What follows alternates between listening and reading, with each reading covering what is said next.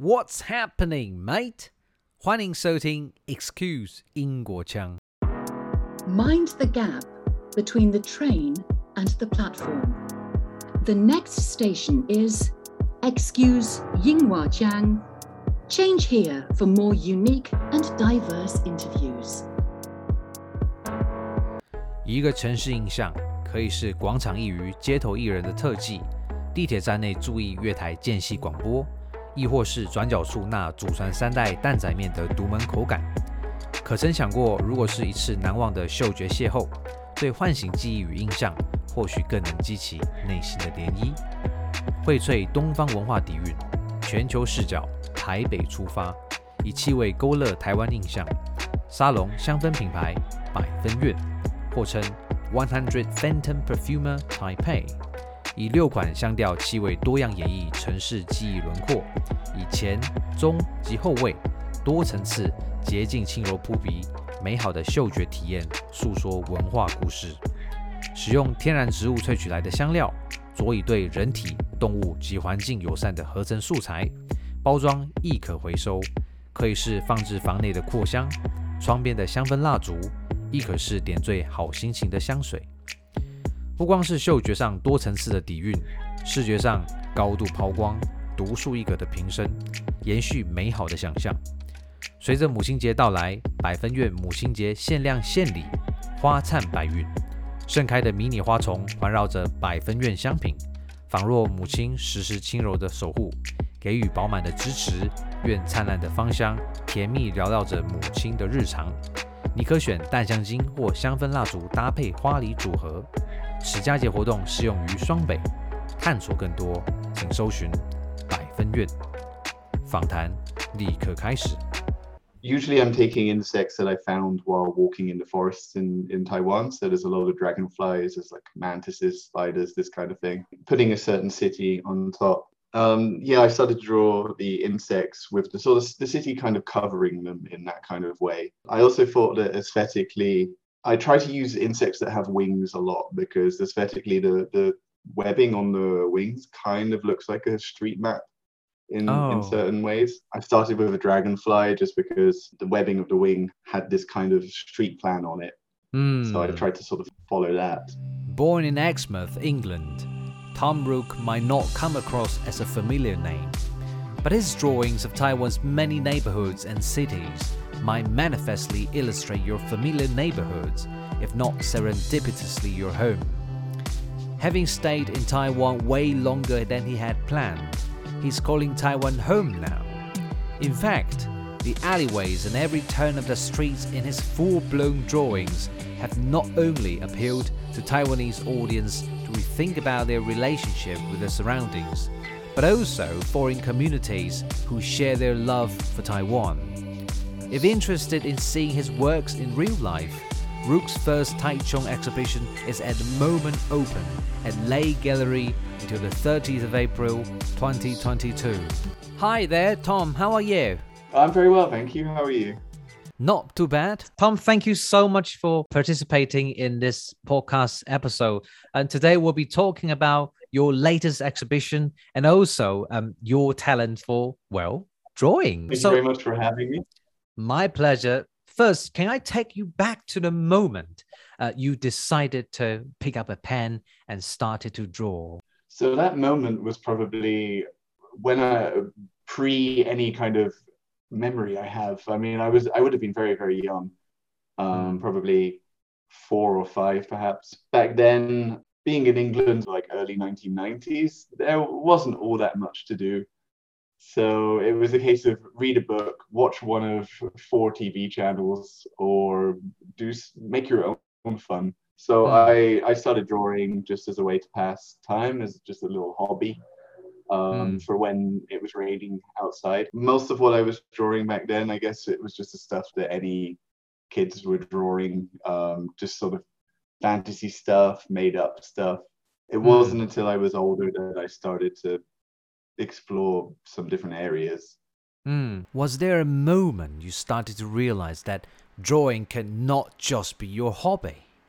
I mean, no, there, there wasn't a particular moment. Um, as far as far as it going from being a hobby to more like my career, that was a very gradual process. Um, I was teaching English here when I arrived here, and I taught English pretty much until I got the permanent residency visa. Mm. So for a, a long time, I was sort of doing three days of teaching and a couple of days um, art stuff and sort of balancing like that.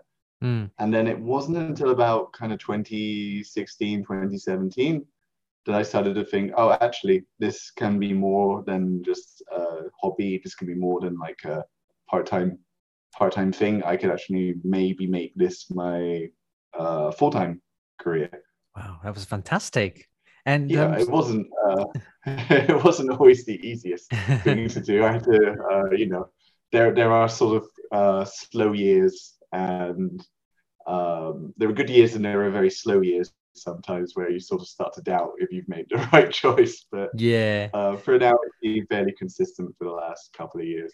well, that was remarkable when you started to realize that this can be a, a full-time dedication. And um, but I think along the journey you you've gone on, you know, I I believe there are a lot of people saying that this work can uh, can be of great uh, you know potential to to the art world right this can be something of greater uh, possibility rather than just uh, your drawing what was that was that kind of encouraging you to proceed to this full-time artist yeah, I, I initially this was just a very uh, private hobby, especially the kind of drawings I make now.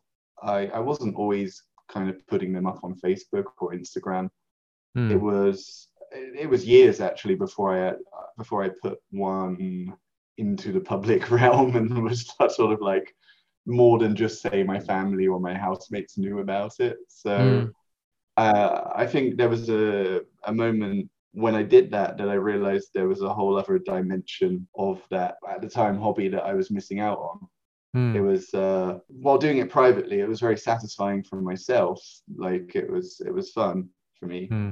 But then once people started seeing it and they, they started to sort of look at their own life on the drawings as well, because you end up, when you make sort of these huge city drawings, you end up drawing a lot of other people's kind Yeah. of lives and existence on them as well. If I was with someone new who saw it, uh, it would kind of like act as a springboard to getting to know them better sometimes and so Hmm. they'd like it was really quite encouraging to uh to know that. And I, so so afterwards it's like you know if i put one up on facebook or so and i get a bunch of comments saying like oh this is where my family are from. This is this is like um this is i have this memory of this place or that place. It's quite encouraging. It's kind of like oh okay. Hmm. um this is this is a little bit of a, a reward in itself. That's wonderful. You have this genuine sense of intimacy between uh, you as an artist and the viewers who have part of their life uh, mentioned by you.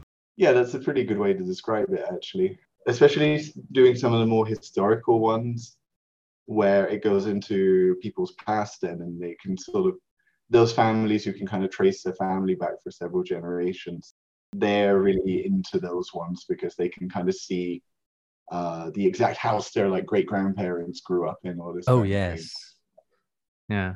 We'll return to that later. Um, you know, in terms of um, historic drawings, Tom, if you can encapsulate your drawings, what would that be? there are some certain drawings that are sort of quite similar looking, but they usually have a different motivation. Like each of them usually has some certain aim that I'm going for, whether Mm. whether it was to record the history of a place, whether it was for me to explore a place a bit more in depth, Yeah. or whether it was a very personal uh, personal drawing where there was a a lot of my own experiences on in that particular area that I wanted to uh, record. Mm. So I, I'm not sure how to encapsulate all of them. I suppose, I suppose those are the those are the general themes that I've kind of touched on there. Yeah. we can keep this open. I think maybe it, it is meant to be open forever. To my great surprise, I've seen uh, some of your urban landscape drawings with exquisite detail uh, that requires more than just a glimpse. Um, first of all, can you talk to us about why you especially choose urban landscape as your subject? I suppose it's kind of odd because I, I, like to spend a lot of time in nature, and it's funny that to me that I don't tend to draw the natural world all that much, except for with the insects and oh. a couple of the more landscape drawings that have like mountains in the background. But um, I think for me, I'm from I'm from quite a small town in the countryside, and it's a very static town. Like not very much changes very often. Like, you know, I go back and it looks the same as it did kind of 20 years ago, really. Then move to a big city like Taipei. Mm. Um, at first, just the pace of change in the city really kind of grabbed me, and also I feel with the city, you're you're kind of drawing the imaginations of a lot of different people, all these sort of different neighborhoods and different architecture and different ways of living and all the temples and churches and communal spaces. There's just a lot more variety in that to me mm. than, say, some of the more natural landscapes. I mean, with nature, if you, if you look very closely at it, there's a, there's infinite variety there, but it's kind of hard from the sort of view that I like to draw in to catch the kind of natural world's variety, I guess. Mm, uh, you, mm. you, kind of end up with just sort of carpets of trees that don't look particularly interesting and aren't that much fun to uh, right. uh, to draw. Whereas with the city, there's there's um, to me at least a lot more variety that I can kind of capture in a in a drawing. Especially Taipei can be a, a contrast to how you have been experiencing back in the UK. That fast-paced mm. change. Mm. And you know the, the continuous expansion of uh, urban developments and also the the retreating of uh, the natural um, the, the the forestation so i i, I see that mm. you also draw in some of your works the landscape on top of the shape of an insect i guess you yeah. probably want to so sort of instill an idea of in this losing uh, natural habitat right yeah that's that that was sort of the that was the motivation behind uh, those pieces usually I'm taking insects that I found while walking in the forests in, in Taiwan. So there's a lot of dragonflies, there's like mantises, spiders, this kind of thing. Mm. Putting a certain city on top. And I was, like I'd mentioned with the pace of change in Taiwan, I was quite shocked also by how much sort of natural area is lost each year. And it's almost sometimes a little bit unnoticeable.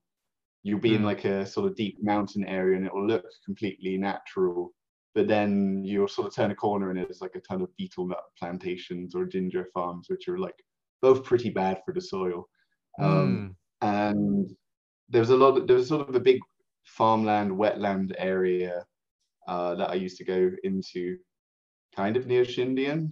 And one year that was all just taken taken out and a big MRT depot was put there and then lots of new housing, uh, lots of new office towers and stuff are being built there. And I was kind of sad to see that go. It was uh, it was a sort of kind of one of the few natural farm farmland mm. wetland kind of areas like in the Taipei Basin still. Mm. So um, yeah, I started to draw the insects with the sort of the city kind of covering them in that kind of way. And I also thought that aesthetically, um, I try to use insects that have wings a lot because aesthetically the the webbing on the wings kind of looks like a street map in oh. in certain ways. Oh right. I think um, I started with a dragonfly just because the um, the webbing of the wing had this kind of street plan on it. Mm. So I tried to sort of follow that. That's um, brilliant. Yeah, and some of them have usually, I mean, this isn't a problem that's unique to Taiwan. So I tend to use a lot of different styles of cities from all over the world. I've, I've, I've sort of used Hong Kong, I've used Buenos Aires, um, I've used the Nottingham, which is where I went to university. Oh. Uh, some of them have a kind of North American feel to them. So yeah, that's that's the kind of idea behind that series. Mm. I see this is a, a, a, really interesting subject. You know, you combine this medium, I mean, insect as a medium, and this urban development on top of it. Uh, it can offer, you know, dual interpretations. It's really open to to the beholders, um, you know, way of seeing it. And I think that's what Yeah. makes this so incredible. In one of your categories, um, I'm talking about maps. It's also Mhm. really jaw dropping to uh, behold you draw from a bird's eye view of the city. Um, and also, it includes a lot of details that really, you know, take the viewer to pay closer attention to. Are there exquisite or hidden characteristics uh, needing, you know, us to discover? There are some. Um, I think uh, as I go on through doing more and more of them, I tend to hide stuff on there more. Um, some of it's very silly. Some, uh, no, not at all. You know, I mean, so I, I- think Taichung, the first edition of Taichung at least had a UFO on it somewhere, and uh, also a sea monster in one of the lakes. So you know, there was Oh. just that was just a sort of very silly nod back to kind of old-fashioned maps where they used to have a sort of here be monsters thing at the edge of the uh, edge of the map. Um, but more recently, I've kind of started to draw more um, focused maps that aren't so aren't such a huge part of the city. They're more like focused on the neighborhood, mm, and on those ones, I can kind of fit traffic on. I can fit people on. Uh, they're, they're sort of smaller scale enough that I can can do that.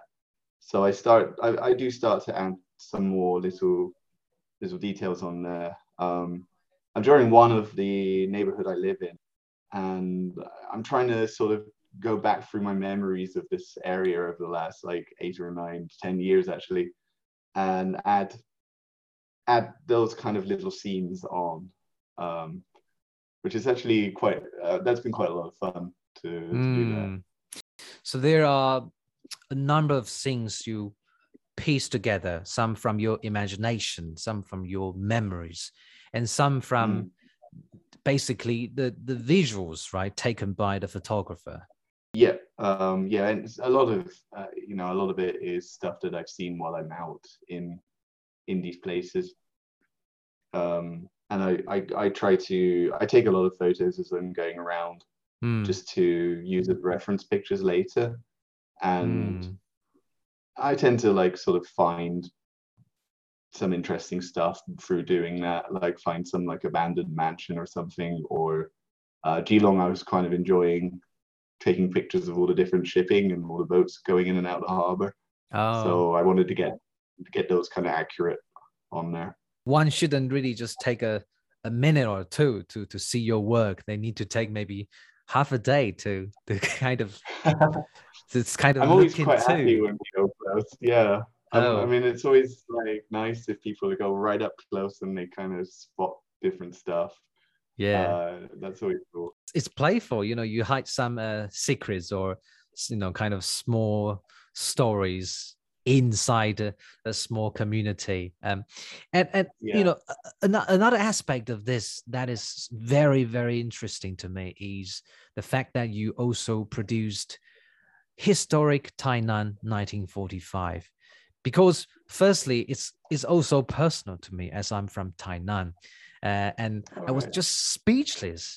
You know back then most pictures were black and white not to mention the Mhm. aerial pictures captured over the long distance from the sky. So i just want you to take us back to 1945 why did you choose tainan in 1945 Tainan, I actually, Tainan is not the first one from 1945 that I drew. I started with Taipei.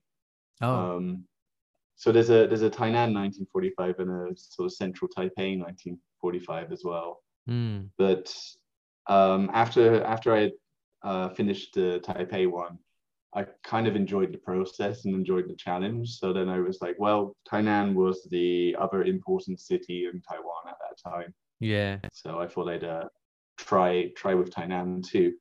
Um, yeah, I, as for what time, why I chose like the early 1940s, late 1930s, mm, I obviously World War II followed that period that I've drawn, and Yeah. then the city changed a lot during the first sort of 1950s, 1960s kind of time. mm, Um, and then, so I feel like there was actually a lot more bombing in the center central cities in Taiwan than I thought there had been. mm. Um, it was quite actually a lot more extensive than I realized. So I thought it would be very interesting to get a new view of the city right before it went through these sort of huge changes. You know, it wasn't supposed to kind of uh, glorify the Japanese era or something, or be like, yeah, the city was like so much prettier then, or anything like that. Um, it was just to me, as someone who's kind of like neutral for that. Mm. Uh, you know, it's a long to, that's way, way, way before I'm born. I'm fairly neutral politically on it. like, uh, you know, I, I just decided it was the, the most interesting point before the biggest change mm. in Taiwanese cities. And it's also partly materials as well. There weren't very many pre 1920. It starts to get really hard to find find photographs of the city, um, mm. especially aerial photographs because there just weren't many yeah. planes then. Yeah. And then um, also I found like some of the most some of Tainan especially is most kind of important landmarks that in current day are buildings that were built in the Japanese era, like the uh, Lin uh, department store and oh yeah sort of government government circle area. Um, yeah, you know the ones that are like the symbol of Tainan City now. They're they're, they're mostly from that kind of 1920s, 1930s mm. part because you know, I think they are just sort of the most aesthetically pleasing buildings in the in that city. I mean, Tainan has kept a lot of historic buildings by the Japanese, and they are still well maintained, especially um, mm. the central part of the city, like the roundabout um, across from uh, Tainan train station, and also a yeah. lot, yeah, a lot of museums. They sort of you know stay quite intact that's definitely yeah that's that's um especially yeah the larger buildings they've done quite well preserving those um it was quite hard it was, it was more like the domestic streets that were really difficult especially in the sub uh, not southern uh, the more sort of far eastern and far western parts of the city parts mm. of that hmm. drawing mm. it was the japanese i feel like they loved to take photos of those big landmarks um, oh. and there were tons of photos of those and then but for sort of the ordinary streets there mm. there weren't really very many photographs uh, that was quite hard yeah that was a shame uh, you know the, the the lives of the ordinary people were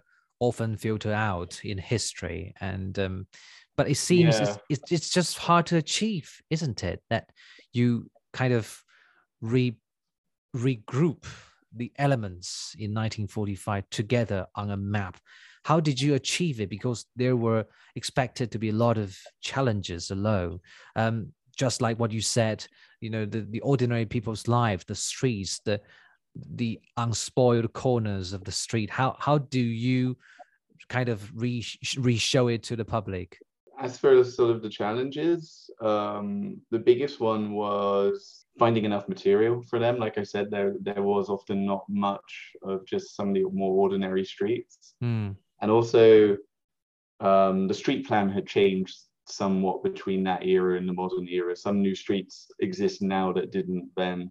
And some streets were are wider now than they were then. And some of the older buildings have um, had their sort of front chopped off in like the 1950s, and then a new front was built mm. on on top of it. So it kind of looks still like an old building, but actually it was uh, after after after World War II.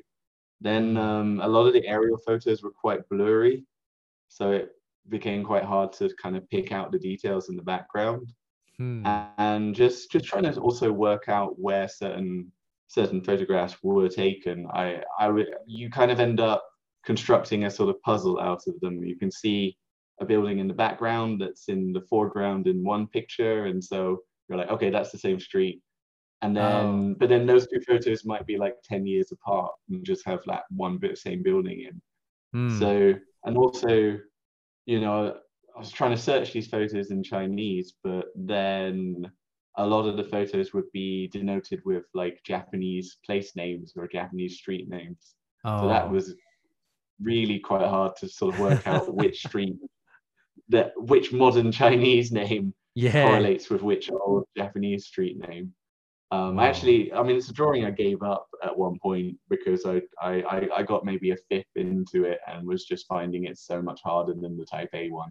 Mm. Uh, were, it, it, was, uh, I think, um, I stopped it for about a year and and just did some other projects because I couldn't find couldn't find enough stuff to finish it. did, But, did you uh, feel that you were a archaeologist? I get I'm maybe not an archaeologist, but definitely like a historian trying Oh, to sort of piece together a city.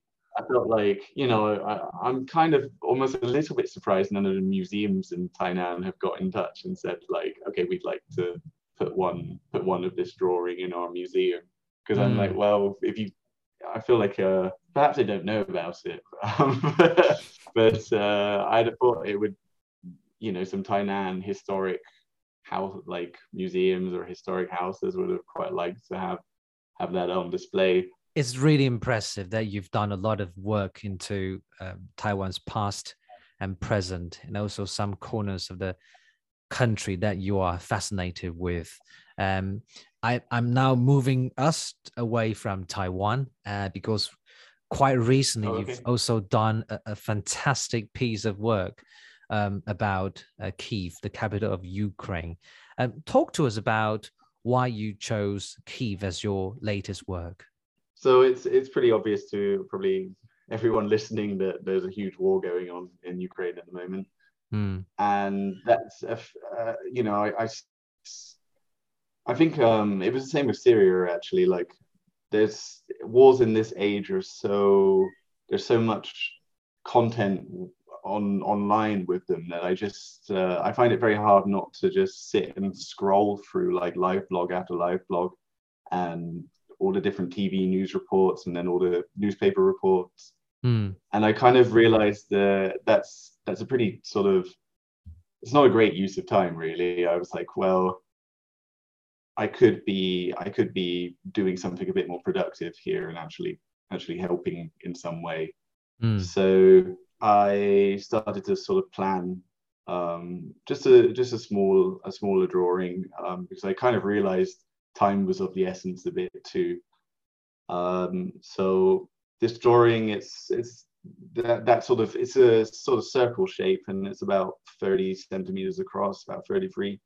So it's uh, that sort of I was kind of like, okay, I could probably finish that in seven days to uh, 10 days, and that would get the funds uh, uh, to Ukraine fairly quickly, at least. Um, Hmm. So I decided like I would draw that and then uh, donate the donate whatever it raised to the Ukrainian kind of war effort. Um, I went with uh, I went with the Independence Square in Kiev because it just seemed that just seemed like the most natural place to draw for it, um, Hmm. given that that that is a space that celebrates Ukraine's independence Yeah. and has all this sort of monuments and also was the center of the protests in uh, 2014 as well. Oh. So I was like, well, this this space has a lot of symbolism and has a lot of Ukraine's history is entwined with it. Hmm. So I felt like that was the sort of most natural fit uh, to base the drawing in. I'd have loved to be able to get all of Kiev into into the drawing, but it's uh, wasn't really enough space. I'd have to make a sort of huge uh, huge drawing for that. yeah. Um, and then yeah, I it was kind of enjoyable to draw. It sort of um, it was a, it was really interesting, sort of looking at Kiev's history and um, seeing all the different stuff that had happened in that space. Hmm. And I decided that like that I would draw it as a kind of image of the future. Um, and it was kind of like what my my hope for the for this situation would be Hmm. that um so I drew it on it's it's Kiev's it's Ukraine's like Ukraine Ukraine's Independence Day is the 24th of August each year. So I, I Oh. based it on the 24th of August and um, but a future 24th of August when this this current crisis has uh, is is over hopefully. I can sense a strong sense of personal attachment from you in this drawing, and also um, you've put a lot of hopes um, in this work. And I guess you not only um, do the, the, the drawing of the city, but also add some personal uh, novelties to it, right? Something very creative and interesting to the beholders. Can you also Oh, talk about them okay. to us? Yeah, okay, I think I know what you mean by that. Yeah, um, I popped some just some little symbols of Ukraine in there, uh, like um, like a sunflower and a trident. I also I also wrote uh, wrote Duli in there um, in traditional Chinese characters uh, for ind- independence because I was like, well, you know, why, why not piss off the CCP and Russia in one drawing? like, well, So, that's uh, yeah. fantastic. Yeah, artistic, artistic touch to it. Yeah, I've kind of already accepted that that I'll never sort of really work in China, so whatever. So I popped uh, I popped a couple of the Ukraine Air Force's jets on there as well. Um, oh, and Mm. also the uh, the crowds celebrating with a sort of giant flag in the in the center of the square. Oh yes. Um, oh, and I put I put um, so there's there's a really huge aeroplane. I I saw um has popped up a couple of times on my Facebook. So that Facebook one was destroyed, yeah. right? That one that was the, used to be the biggest yeah. one. It was the biggest aircraft in the world, and it was this huge um cargo plane. And I think I've actually seen it once before. It, Did you? Over me while I was in uh, I was in West London in the Kew Botanical Gardens, and there were there were Oh. um, planes flying into Heathrow, and there was a really massive one came over with like six engines. Um, Wow. so I, I kind of wonder if it was if it was actually that one. Um, so yeah, I uh, decided to add that as well because um, Mm, it's uh, yeah. you know that, that that was one of one of the sort of Yeah. Maybe symbol of Ukraine you could say, but uh, definitely something that I think the people of Ukraine were quite attached to. and I can see that it was just, you know, this work is full of um, your personal touch to it. Did it finally get to the final stage and then it was later sold? Yeah, it, I I auctioned it off and uh, it was it has been sold. Um, it ended up selling for about just just over about a thousand US dollars. Mm, congratulations. That money was, yeah, I was very happy to, Mm. to see that. Um, so that money's now uh, being donated uh, to the Ukraine uh, Emergency Fund. I, I didn't really know, I've never done an auction before, so I kind of asked Instagram like to vote in a poll on how to do it. And they went for they went for NFT. And I've never done an Oh. NFT before, so there was like quite a steep learning curve trying to set up things wow. set up this auction. Um, so yeah, yeah, there, there's probably like different ways I could have done that, and a couple of people messaged me later saying like you sh- you could have made a sort of limited, more of a limited edition thing that lots of people could have bought rather than just one one Mm, thing. So in the future, I might do change it to something like that. But yeah, um, so the I've, I've I've still got the original actually, but the I will give that that to the person who won the auction mm. um, and and yeah so it was Yeah. kind of it was kind of like quite interesting for me i've never really done that sort of thing before last but not least, Tom, um, at a moment you just mentioned we've got an exhibition in Taichung now. Um, I, I guess for those audience who are uh, who still haven't taken action to visit your exhibition, could you give us a taste of it? so this is my first exhibition in taichung and it was initially going to be held a year ago but um, the uh, rising covid cases cancelled it um, Oh, i know that they're also rising now too but, uh, resurgence. it's a little bit too a little bit too late to change anything and i Hmm. feel like now that pretty much everyone's vaccinated it should be Yeah, okay. more or Um, less.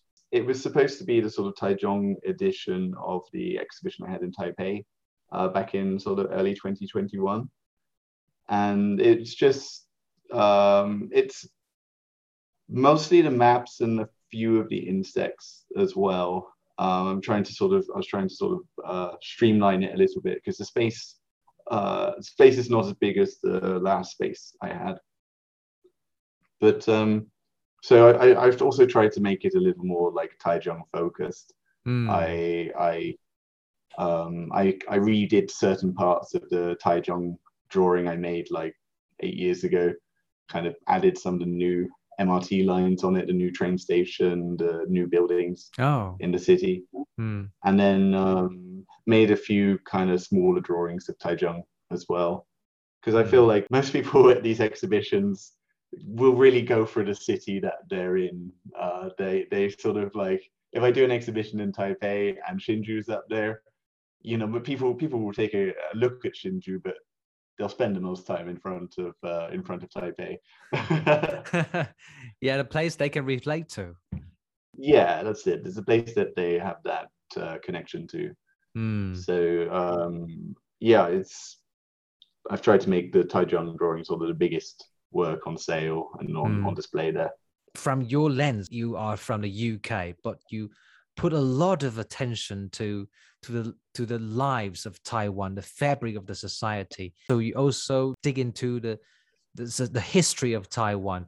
For example, 1945, and that was the time when most of us were not born, and found some very intricate details of of the bygone architecture. So that reveals that you are very into um, the culture of Taiwan. And I guess you have also learned a lot along this drawing. Yeah, I, I feel like I, I have a I mean this is you know, this is this is also my home and has been my home for eleven years now. So Mm. there is a there is an element where I don't just want to live in this place and only have like a surface understanding of it. I want to I do want to try and get deeper. I'd say I have a fairly lopsided knowledge now where I, I sort of know history and city stuff very well. Uh, but then like I'm still not that great with like knowing different foods and that kind of thing. so uh, it's sort of uh, yeah, a speciality I guess maybe. Oh, but um I didn't realize I'd be here so long term, but I'm glad that I sort of started to go a bit more deeper into stuff here quite early on. I mm, think I think my first year here was very like, oh, I'll just I'll just it's just for a year. I'll go then I'll go back to England. It was only really my second year that I started to like look a bit deeper into stuff in Taiwan, and then and then became a lot more attached to it. yeah. Well, Tom, um, thank you very much for sharing your um, story in Taiwan and also your fantastic exhibition news. Uh, for those listeners who have uh, never really visited one, I think this is the perfect timing to go to your Taichung exhibition. For those who want to check Tom's information regarding this exhibition, you can go to his social media platform.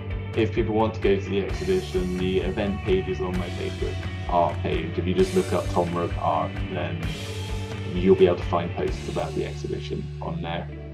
All the best, Tom. All right, thank you very much.